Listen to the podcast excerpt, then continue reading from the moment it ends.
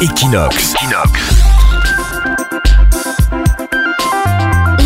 radio de Barcelone. Kiko Sales, bon dia.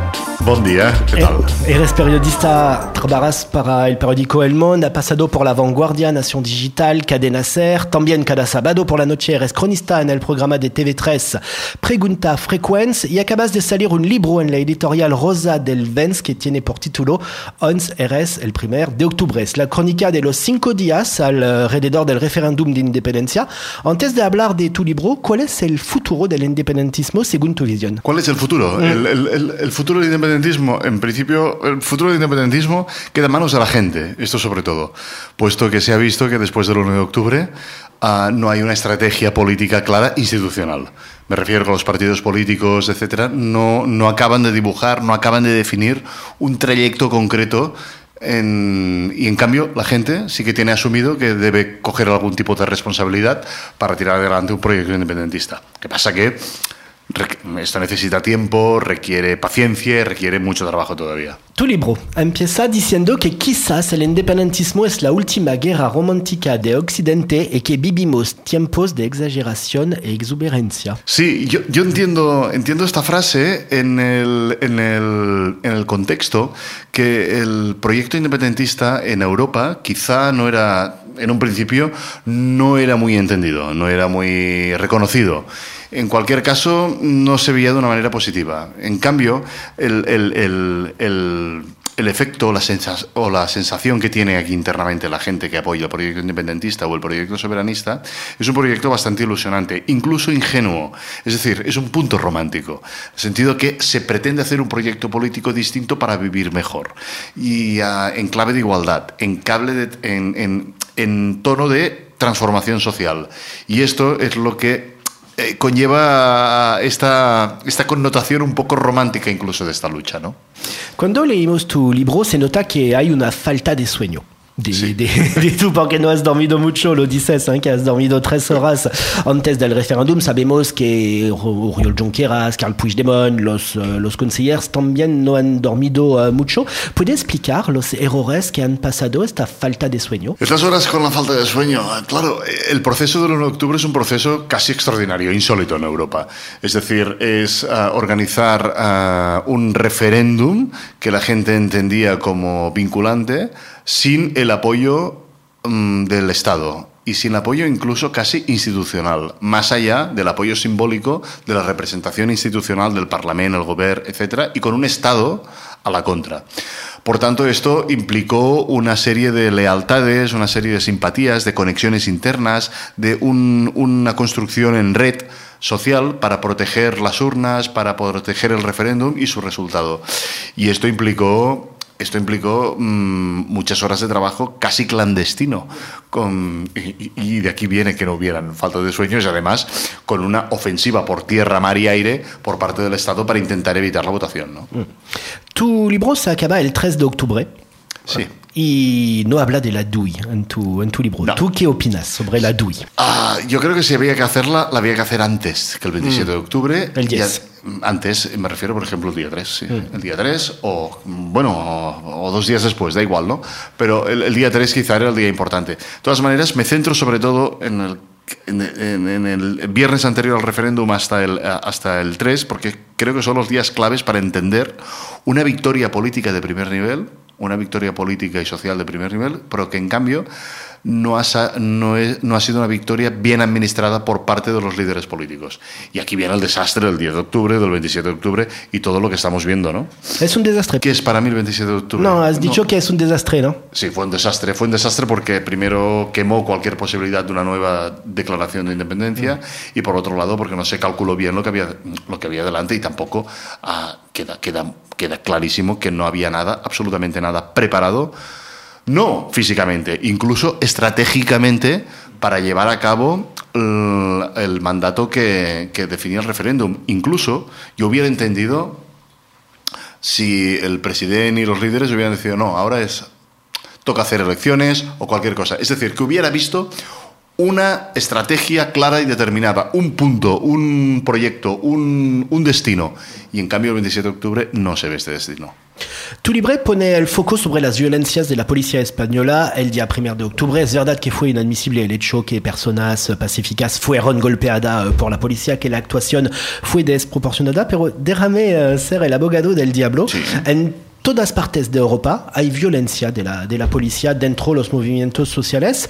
¿Cuál es la diferencia con, eh, con Cataluña? Porque tenemos la impresión aquí que hay solamente en Cataluña que había pasado este tipo de violencia. Yo creo que hay una diferencia fundamental y que corrige y, o, o, o, clarifica cuál es la diferencia con otros movimientos. Aquí hemos tenido policía toda la vida, es decir, no, no y, y, y que, que uh, trabaja con contundencia cuando hay un movimiento social determinado, una manifestación, lo que sea. Yo creo que aquí hay una una diferencia clarísima que se ve días antes de la actuación policial y es el a por ellos. ¿Alguien se imagina la gendarmería francesa mm. o la policía federal alemana saliendo de los cuarteles de Berlín diciendo a por los bávaros o los gendarmes diciendo a por los normandos, mm. nadie, nadie en su sano juicio entendería esto. En cambio, la policía española sí que lo hizo. Y además, las técnicas utilizadas, cómo se llevó a cabo, etcétera, tenían un, un trabajo estratégico detrás para atemorizar y intentar. Uh, a intentar imponer la ley estatal fuera a precio que fuera.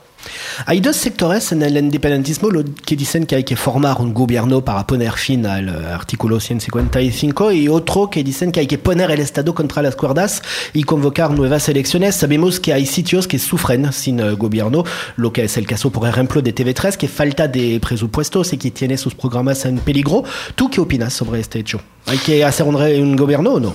Eh, de hecho, es un poco lo que te venía explicando, es decir, hay una falta de estrategia. Es decir, si se hace un gobierno autonómico, que a priori no, no está mal, porque re, recuperas un espacio de soberanía, aunque limitada, pero recuperas tu espacio de soberanía, y en cualquier caso es una cuota de poder que yo creo que debe recuperarse. ¿Para qué? ¿Para hacer qué? Y cuando llegas a la. Y, y en cuanto a la otra estrategia, que es la de confrontación, yo también quiero que se aclare para hacer qué y para llegar dónde y qué estamos dispuestos a asumir.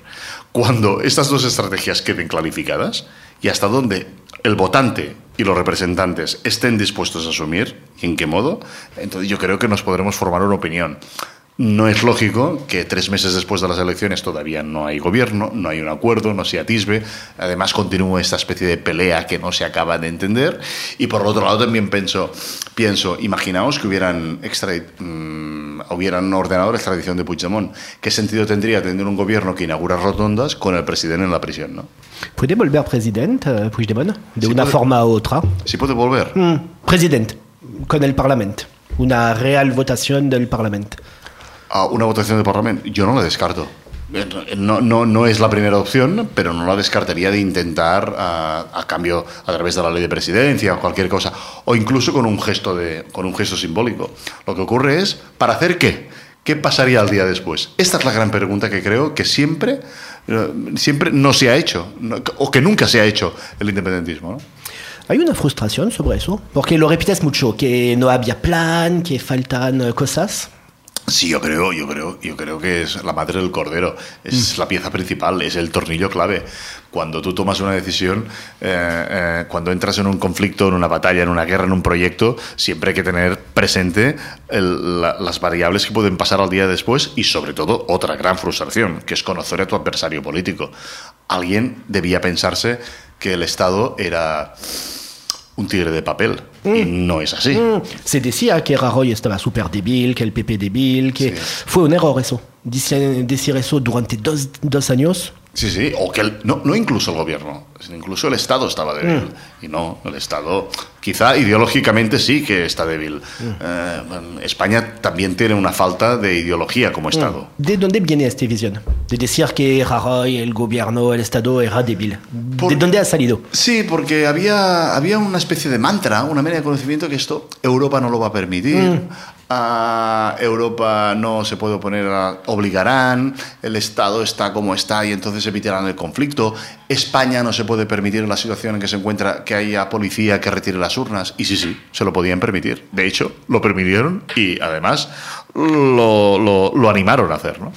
Los hechos que cuentan en tu libro son durante tu etapa de periodista en La Vanguardia. Tu salida de este periódico de La Vanguardia fue muy discreta. ¿Qué ha pasado? Pues no, no básicamente yo ya quería a, a cambiar de, de, trabajo porque básicamente por una cuestión personal porque entraba también en, a hacer el programa de preguntas frecuentes mm. los sábados por, y era un poco incompatible. Y entonces les pedí y ellos me pidieron, oye, ¿lo podemos hacer después del 1 de octubre? Y así lo hicimos después del 1 de octubre, con la calma, tranquilidad, que pasó todo, pasó el día 3, etcétera, y ya acabé, acabé la relación laboral el 9 de octubre, si no recuerdo mal. Sí, sí. sí, sí. Kiko Sales, gracias. Tu libro On Eres el 1 de octubre a Rosa del Ven solamente en catalán. Para, solamente en catalán, para sí, practicar sí. un poco. Sí. para, para, los franceses hay que practicar Fantástico. muchas cosas durante la San Jordi, imagino. Sí, mucho trabajo, muchas firmas, sí, sí. Muchas firmas. Este libro que os aconsejo porque es muy, muy, muy interesante en tiempo real casi. Son tres días casi en tiempo real.